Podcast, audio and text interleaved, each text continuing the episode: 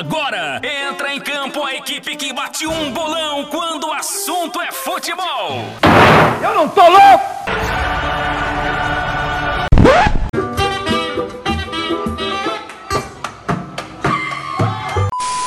Aqui no Brasil, o Santos tentando fazer a mesma coisa que o Guardiola faz no Manchester City.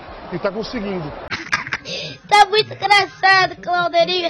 Olha o gol! Olha o gol! Olha o gol! Olha o gol! Gol!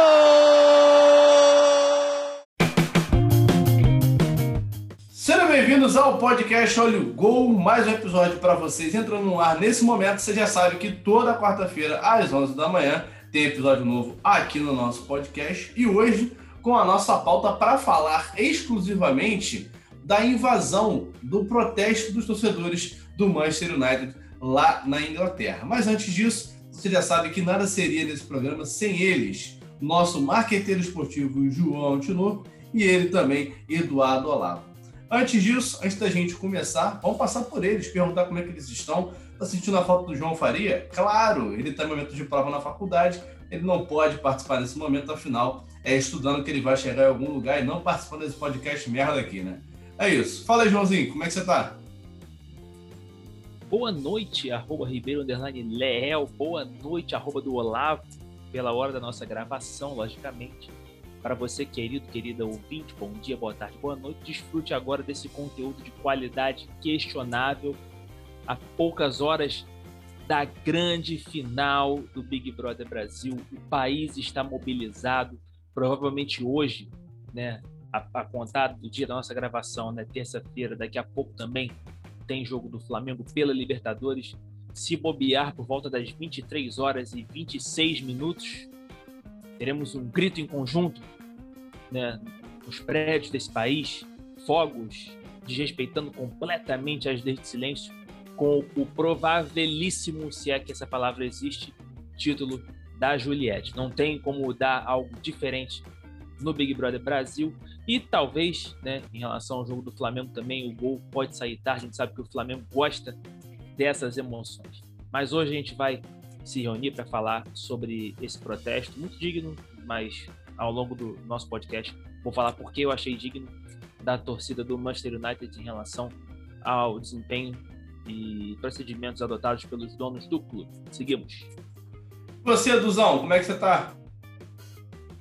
Tô bem, tô bem. Querendo já anunciar aqui que em breve estaremos de volta lá no canal Cartão Vermelho. Leonardo Ribeiro, que faz parte disso aqui, também estará de volta lá no canal Cartão Vermelho. E hoje, hoje, hoje, é, tenho a dizer para a imensa torcida tricolor que hoje eu tô fechado com vocês. Hoje eu sou Mengão.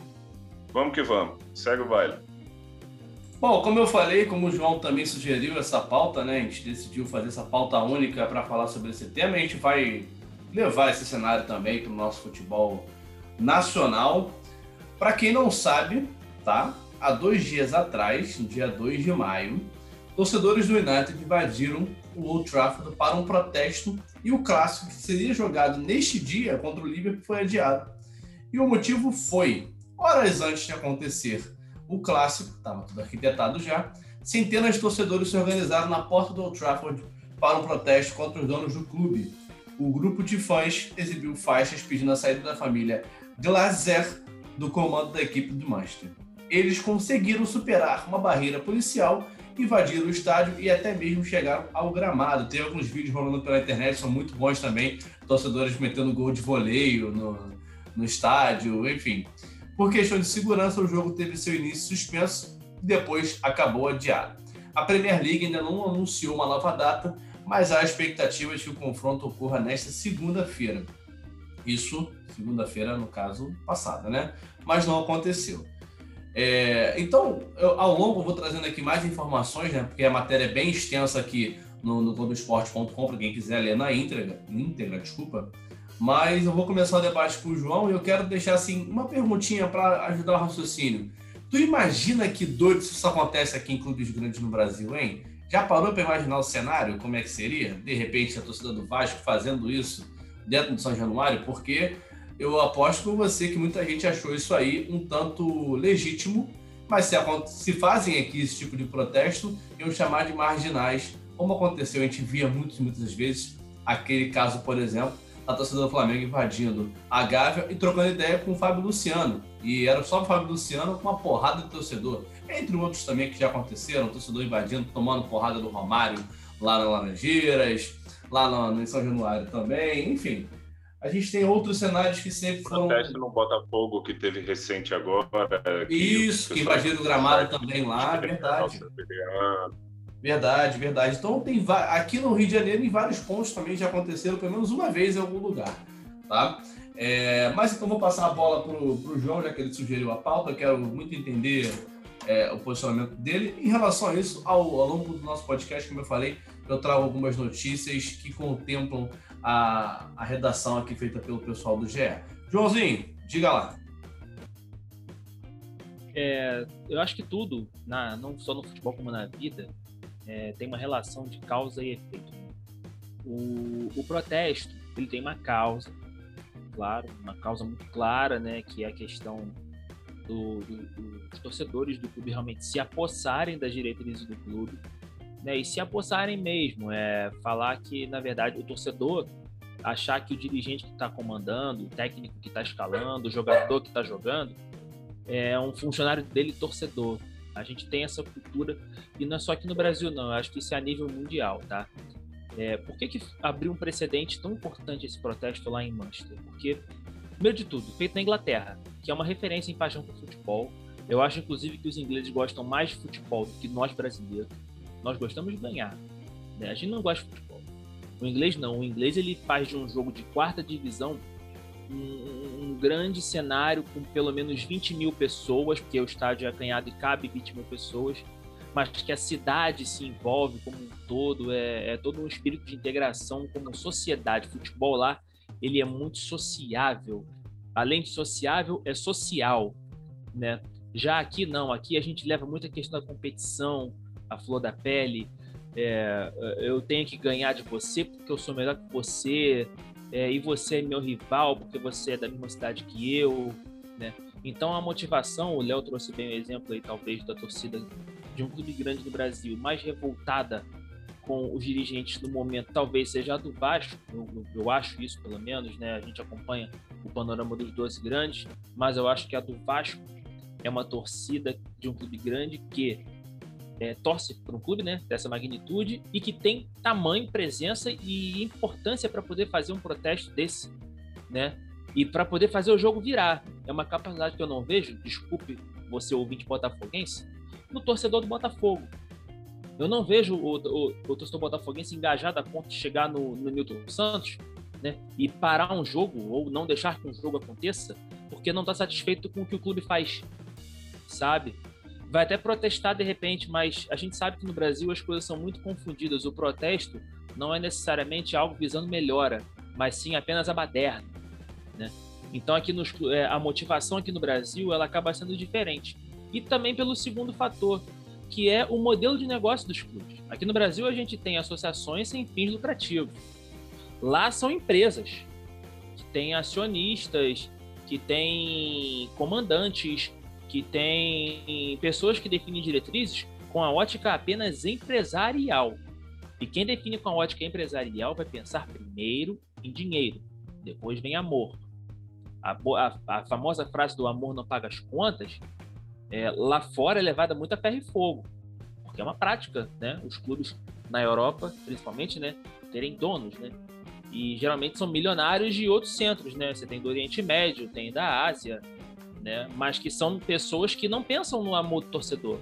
E eu acho que o inglês tem muito isso enraizado nele, então é por isso importante a gente ver um movimento desse acontecendo primeiro na Inglaterra, porque é um país pioneiro em quase tudo. É pioneiro no futebol, é pioneiro no hooliganismo, inclusive, porque depois do hooliganismo, muitas torcidas no Brasil organizadas, não só no Brasil, mas mundo afora, passaram a tomar como referência o comportamento dos hooligans e colocaram isso em prática e ainda colocam né? A gente sabe disso.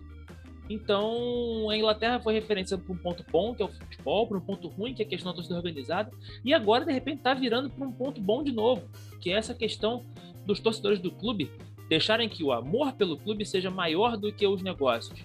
Né? Eu acho isso muito importante, acho fundamental. Foi muito importante ter começado na Inglaterra. Por exemplo, esse fim de semana, a Inter conquistou de forma antecipada depois de 11 anos, né, quebrando a hegemonia da Juventus, o campeonato italiano. E na montagem do título, em todas as redes sociais do Milan, Instagram, Twitter, Facebook, em todas as montagens do título, apareceram né, os jogadores, né, o Lukaku em grande, em grande plano, assim, primeiro plano, é, o Lukaku, o treinador e, o, e lá no cantinho em cima o chinesinho lá, dono. Pô, você está celebrando o título de um clube. Será que faz sentido você colocar o dono, né? Então, assim, eu, por exemplo, eu vi o Chelsea por uma Abramovich, que é um caso de sucesso. O Abramovich quase não aparece. Acho que não precisa. Né? Já o Sheik do Paris Saint-Germain aparece toda hora, o príncipe, na verdade, né? aparece toda hora. Será que tem necessidade? Esses caras apenas injetam dinheiro, eles não têm relação nenhuma com o clube, esportiva, afetiva, amorosa, nada. É puramente profissional. E justamente por ser puramente profissional, eu acho que ele tem que se preocupar apenas com a condição que ele oferece ao clube para ser campeão. Mas na hora que esse título vem, ele não pode aparecer colhendo os louros. Eu, pelo menos, não concordo. Acho que isso mata a essência do futebol, né? Porque daqui a pouco lá na Europa vai vir a frase assim: o pênalti é tão importante que deveria ser batido pelo dono do clube, né? Porque aqui no Brasil a gente fala o presidente, lá na Europa vai ser assim. Então eu concordo que é muito complicado é, essa questão de você equilibrar o amor e o negócio, né?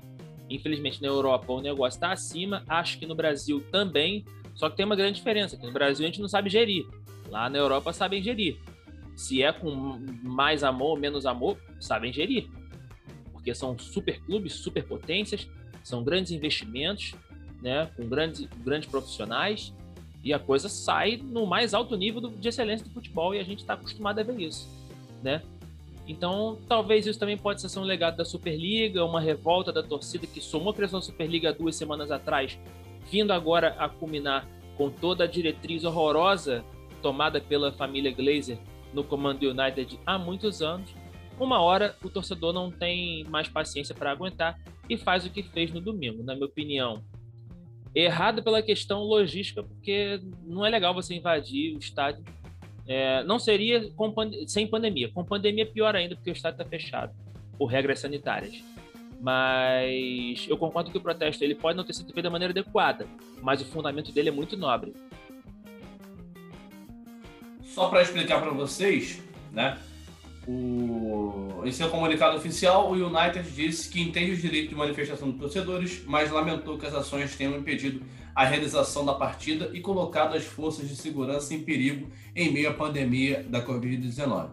Os irmãos Joel e Glasler são alvos antigos da torcida do Manchester United que protesta há muitos anos sobre a forma como a família vem conduzindo o clube. Eles herdaram a propriedade do United de seu pai Malcolm, empresário norte-americano que foi comprando ações de outros empresários no começo deste século. Os irmãos, aos poucos, foram tomando medidas de gestão que irritaram a torcida, principalmente a abertura do capital do Manchester United na bolsa da New York ou Nova York. Com isso, tornou-se rotina nas arquibancadas de Old Trafford os pedidos para que as famílias deixem o comando do clube, o que esfriou naturalmente com a pandemia da Covid-19 mas a participação do United na criação da Superliga Europeia, como o João trouxe, trouxe novamente à tona a irritação dos torcedores com os donos do clube. Pode falar, Duzão? É, cara, é basicamente isso. São, são gerações e gerações, são times que, que, vem, que têm sua origem operária, né? É muito bom salientar isso, que a maioria dos times lá da, lá da Inglaterra tem a sua origem de operários. Na época que o, o futebol ainda não era profissional no, no âmbito mundial. E foi o que eu falei, foi o que o João falou. É uma cultura de lá, é uma cultura de lá que eles não eles não amem como a gente ama. Mas para mim é muito esquisito. Para mim você vai além do, do para mim você vai além do esporte, cara. É o, o que o que esses caras fazem. O, o, Liverpool tem uma história muito linda, é parecido muito com a história do Vasco, a questão de, de, de de operários, de time, de time do povo. E, e o jeito que o, o, o, dono do Liverpool gere o clube é um troço assustador. É, não tem respeito pela história, entendeu? Eu acho sim, eu acho sim. E, e aquele negócio, Liverpool, é, o, o United, nós aqui somos acostumados a ver o United um timaço. Nós aqui somos acostumados a ver o United ganhando Premier League. É, somos acostumados a ver o United disputando final de Champions. A gente conseguiu ver uma final, uma final de Champions entre Messi e Cristiano Ronaldo, na época que Cristiano Ronaldo estava no United. É, o, o United é um time acostumado com muitas glórias, e o torcedor, é óbvio que esse torcedor ia ficar revoltado por conta da gestão dos caras. Os caras não ligam para o clube, iam meter o clube numa Superliga desrespeitando toda a origem da, da torcida dos caras, e, e o cara não aparece no clube. O, o dono do Liverpool, é muito louco isso. O cara comprou o clube e ele nunca pisou dentro do estádio. O cara nunca foi no estádio. Vocês têm noção disso? É, é, é um troço assustador que acontece lá fora. Beleza, você, você quer fazer negócio, eu concordo, você quer fazer negócio, mas tem um mínimo de respeito pela história do teu negócio. Entendeu? Se o teu negócio não é teu, se você não, se você não colocou isso no cenário mundial, você tem que ter um mínimo de respeito. Você tem que, você tem que ir atrás da história do que, do que move o teu negócio, promover o teu negócio. E o que os caras fazem hoje, para mim, é anti-futebol. Apesar de, de, ganharem muito dinheiro. no âmbito, no âmbito de, de, de economia, os caras são fera. Mas, cara, o que acontece dentro desses clubes lá de fora, para mim é muito doido. Eu não eu gostaria, eu gostaria que, que o Fluminense fosse comprado. Claro, eu acabaria a dívida, meu time chegaria perto de ser campeão, é, de várias coisas, é, para cima de todo mundo, enfim. Mas até onde, até onde isso é legal? Até onde isso é bom para o futebol? Até onde, até onde, é, aonde o calo vai apertar nisso tudo, entendeu? A minha dúvida é essa, a minha dúvida é muito essa. É, você pode sim querer comprar um clube, mas você tem que ter respeito pela história que esse clube tem. Então, é o que esses caras fazem, para mim, é um crime com o futebol apesar de, na esfera, na esfera de, de, de econômica seria muito boa, eu acho que eles só regridem o futebol em vez de colocar o futebol para frente. É, nesse ponto é interessante, né? Que você vê a força que tem realmente uma torcida quando ela quer. Foi um protesto pelas imagens que a gente pôde acompanhar. Gente não estava presente, né? A gente tem só imagens, vídeos ou é, fotos que distribuição de faixas invadiram o estádio, que nada mais é, assim, na minha particular opinião, o estádio nada mais é do que o do torcedor, porque se não tiver torcedor, meu amigo, você vê hoje os clubes penando como estão em relação à a, a, parte financeira, que onde mais dói é justamente o, o torcedor afastado do estádio. Então, para mim, o estádio sempre será do torcedor, independente ele, quem seja, ou para o clube ele, ele torça. Agora, o que é interessante foi o que o Du falou. Eles nunca pisaram no gramado ali. Não tem nenhum problema você enxergar o, o Manchester ou qualquer outro clube como uma fonte de negócio, né? Você enxergar a parte corporativista do, do clube. Mas você não pode tomar decisões que possam impactar diretamente com quem ama aquilo ali.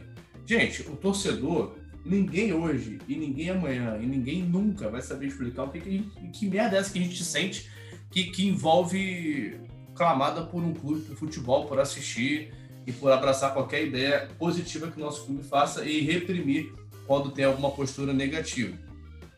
E hoje você, quando faz ou toma uma decisão e não importa o que aconteça, você tomou a decisão, você está esquecendo completamente de, de, de pensar como o torcedor daquilo ali. A gente, no, no canal do, do Cartão Vermelho, entrevistamos o Thiago Reis, que ele é presidente, né? Aquele, torcedor, aquele cara que, virou, que é torcedor e virou presidente de um clube e tá até hoje. A galera gosta muito do trabalho dele. Ele até ofereceu a gente camisa do time e tudo mais, que ele tá arrecadando fundos pro time num preço bem tranquilo.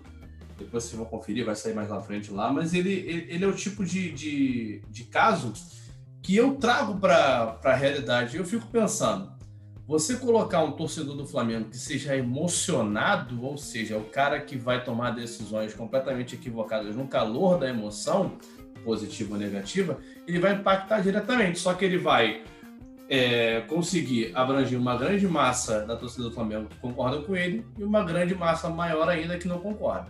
É bem claro isso para o Vasco também, para o Fluminense também, para o Inter também você trazendo uma pessoa estudada, isso eu digo estudando uma pessoa que se preparou com conhecimento de mercado, um conhecimento do clube, um conhecimento é, financeiro, enfim.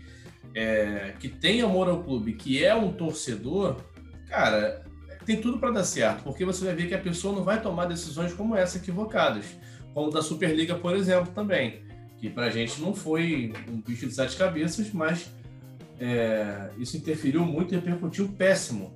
Então você vê que são pessoas que não são torcedoras, são pessoas que talvez você pode colocar o ponto de interrogação assim, cara, será que eles gostam mesmo de futebol ou estão enxergando só essa porra como uma fonte financeira, sabe? Porque é muito fácil você arrancar dinheiro do torcedor. Se você botar uma camisa, hoje, atualmente, uma camisa a 300 reais, o torcedor vai lá e compra na loja. Então isso reverte dinheiro para a instituição, para o clube. Agora, você tomar uma decisão dessa e sequer se preocupar com o seu torcedor vai pensar, pensando só em você, aí você se encontra, se depara com um protesto do tipo. Isso aí foi um, dois. Porque se permanecer, ah, vai ganhando força, vai ganhando mais gente, e não tem pandemia que, que segure. Essa, pelo menos, é a minha opinião. Concordo plenamente. Não vai ter pandemia que segure, até porque é, tá provado no mundo, se a gente se unir, a gente acaba fazendo um mínimo barulho. Provado aí. Sabe, sabe qual é a maior prova que eu costumo dizer? O, o, o Big, Bro, o Big Brother, olha, olha o exemplo que eu vou dar. O Big Brother é a maior força de união do, do Brasil hoje em dia vai ter é, esquerda e direita, vai ter tudo quanto é tipo de gente é, se unindo num propósito só se gostar de uma pessoa. Você pode trabalhar para tirar uma pessoa, enfim, o Big Brother hoje é a maior forma de união, pelo, pelo menos do brasileiro. Você pensa nisso. O Big Brother hoje, se o pessoal fala, vou fazer um mutirão para tá, tirar a fulana. Irmão, vai fazer um mutirão, vai tirar e vai ser a maior rejeição da história.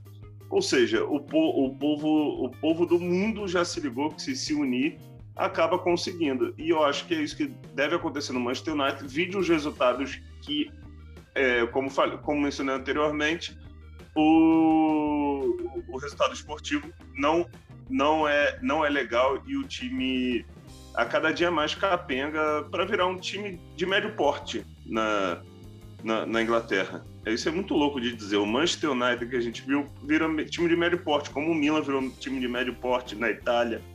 Enfim, é muito complicado o que acontece. É, continuando aqui a matéria, o, o governo né, condenou o protesto da torcida do Manchester United e a polícia local está investigando os incidentes. Né? É, é, óbvio que se acontecer, não é ficar para essa parte, é porque foi uma invasão, mesmo eu achando que o estádio é da torcida, foi uma invasão de propriedade automaticamente isso envolve investigação. E a gente sabe que lá, pelo menos, resolve e acham os culpados, né? É, além disso, a polícia local investiga o caso após dois oficiais saírem feridos da confusão. Então, teve aí, além do protesto, alguma confusão que sempre tem. Em protesto é sinônimo de ter porradaria, deve ter truculência, enfim. A gente vai aguardar agora os próximos episódios do que pode acontecer em relação a esse protesto, né, a pedida da saída. Lembrando a vocês que teve um caso também recente na Europa, que foi a torcida do Barcelona fazendo pressão para o presidente poder pedir pedir para sair do clube, né, entregar o seu cargo e misturou com o fato do Messi também querer sair, entre outras coisas. E com isso você vê que não é só no Brasil que acontece, né? É, tem, tem, tem protestos um pouco mais truculentos, concordo. Aqui no Brasil a gente vê muito disso. Na Turquia também a gente vê muito disso. A galera é mais fanática ainda. Então, hoje você vê que não tem mais como os mandatários tomarem posições que eles acham que é certo e acabou e sem sofrer alguma consequência, alguma repercussão. Então você tem uma repercussão completamente negativa e você tem a resposta imediata da torcida. É o que o Du falou. É mais comprovado que a grande massa consegue sim fazer a diferença diante daquilo que ela não concorda ou daquilo que ela concorda. Sempre, vai, sempre vão ter os, os dois lados. E vai prevalecer sempre o maior. Você vê pelas eleições, você vê por qualquer decisões públicas de uma grande parte de pessoas, ou de uma totalidade né, é, de, de pessoas também para uma determinada coisa, enfim. Essa é a opinião que eu tenho em relação ao protesto que aconteceu. Querem acrescentar mais algo? Eu queria completar o que o Du disse em relação à origem dos clubes né, na, na Inglaterra. A maioria deles foi criado por, por, foram criados né, por operários, né? E querendo ou não, isso influencia muito é, na, na, longevidade do clube, né, com o passar dos anos, porque é, eu acho que se você não conhece a origem, você não pode saber, você não pode mostrar orgulho, né? É, tem, tem muitos torcedores. O, no Brasil, por exemplo, eu acho que essa coisa da história ela é muito esquecida às vezes. Né? Do, de como o clube foi criado, como o clube surgiu, como surgiu o futebol no clube, se ele começou com futebol, se foi com outro esporte. Eu acho que essas coisas assim no Brasil ainda ficam muito é, maquiadas. Eu não sei de interesse de quem. Talvez o time no Brasil que mais se orgulha da história mesmo é o Vasco, né? E o torcedor gosta disso, inclusive. É, todo todo marketing que, que trabalha no Vasco bate muito nesse martelo. O problema do Vasco é porque em cima do marketing tá um conselho né, e diretores e presidentes completamente aberrações né, na, na gestão do, do Vasco. Então isso acaba broxando um pouco o Vascaíno de mostrar é, essa coisa do orgulho. Né? Quer dizer, o orgulho ele até mostra, mas o problema é que sempre tem alguém para jogar água nesse choque do orgulho, e aí fica muito complicado. Então o Du trouxe bem essa questão, e talvez por isso é que os clubes, que os torcedores né, façam esse protesto em respeito à história também. Eu quero trazer também o ponto do resultado esportivo, tá? É, enquanto está dando certo, eu acho que é igual aqui no Brasil. É, tem gestões desastrosas que devem salários, que fazem acordos toda hora com o jogador, não paga jogador, mas se chegar na final bater campeão, pô, maravilhoso. Não importa se você deixou o seu roupeiro passando fome e pagou um milhão ao seu atacante só porque ele fez um gol importante, mas o roupeiro pode passar fome, entendeu? Mas a taça veio, então o torcedor não, não se liga nisso. Eu tenho para mim que lá na Europa também não é muito diferente, não. É claro que talvez a gama de, de torcedores conscientes seja maior do que no Brasil, mas eu ainda acredito que o resultado esportivo vai servir como um cala-boca para muitos torcedores. Então, assim, é, se a gente trouxer esse ponto do United, foi como o Du falou, é desastroso ao longo dos anos. Conquistou a Champions em 2008, então está falando de 13 anos, né? Um time que arrecada o que arrecada, contrata quem contrata, é esquisito pra caramba, né? E na verdade não é só, eu tô falando de ganhar a Champions, não, mas é de chegar a Champions, né? Sempre fazendo temporadas desastrosas na Premier League, buscando a duras penas a, a ficar na Liga Europa, jogar a Liga Europa, né? Não menosprezando a competição, mas o Manchester United ele tem arrecadação relevância mundial e elenco para mais, né? E aí quando você vê, sabendo disso tudo, né, de elenco, história, relevância, que tem para mais do que você produz, o torcedor vai ficar insatisfeito, não tem como. Ele vai protestar também pelo resultado. O resultado esportivo motivou a causa. Mas em relação a, a, ao resultado, por exemplo, o Manchester City hoje se classificou para a final da Champions League, né? pela primeira vez na história dele, Manchester City. E aí a gente vai falar semana que vem sobre a Liga dos Campeões, destrinchar as semifinais e fazer um panorama de expectativa para a final também. Mas é, eu tenho certeza que se o City bater campeão, os torcedores não vão reclamar. Sabe? Então o resultado esportivo, não, não, querendo não. ou não, condiciona condiciona o, a insatisfação ou satisfação do torcedor. Tem que levar isso em conta também. E provavelmente teremos convidados, enfim, vamos chamar uma galera aí para a gente destrinchar essas duas semifinais que foram maravilhosas e pegar os palpites da final da Champions League, que foi que eu acho que vai ser uma grande final, independente de quem vier do outro lado, o City, num, num Pep Guardiola monstruoso, e o Real e o Chelsea. Semana que vem vocês vão ver um pouquinho mais sobre Champions League. Bom, galera, é isso. Fiquei com o nosso episódio um pouquinho mais curtinho do, do normal, né? mas eu espero que vocês tenham gostado do nosso debate sobre esse tema. Na semana que vem a gente traz aí um parâmetro total sobre o que aconteceu na Champions League e também na semana da Libertadores, tá? Uh, os clubes já terminando a primeira, a primeira rodada de ida e vamos passar então para vocês um panorama e o quadro para cada time, visto que agora não tem como a gente passar, porque tá todo mundo jogando ainda, tem jogo hoje terça como está gravando, tem jogo quarta-feira, quinta, enfim, a gente passa um panorama de todo, todos os jogos de ida e como é que tá cada um no seu respectivo grupo. Um abraço para você que nos ouve. Não deixe de nos seguir nas redes sociais. Nosso Instagram, o meu é Ribeiro, underline Léo com dois S, arroba João Eliatinoco e arroba do Olavo lá no Instagram. Se quiser participar do nosso podcast ou sugerir algum tema, podcastolhogol.gmail.com. Manda um e-mail para a gente lá. Aguardo a sua participação aqui. Qualquer um pode participar. Basta você querer. Um abraço, boa semana para vocês e até a próxima. Eu não quero mais, eu não tenho condições. Vamos falar de nível técnico? Traz o Real Madrid pra jogar a Série B aqui. Eu, que, eu, eu, eu afirmo com vocês que ele não ganha. E aí, vocês têm que pagar pau pra mim mesmo. Vagabundo!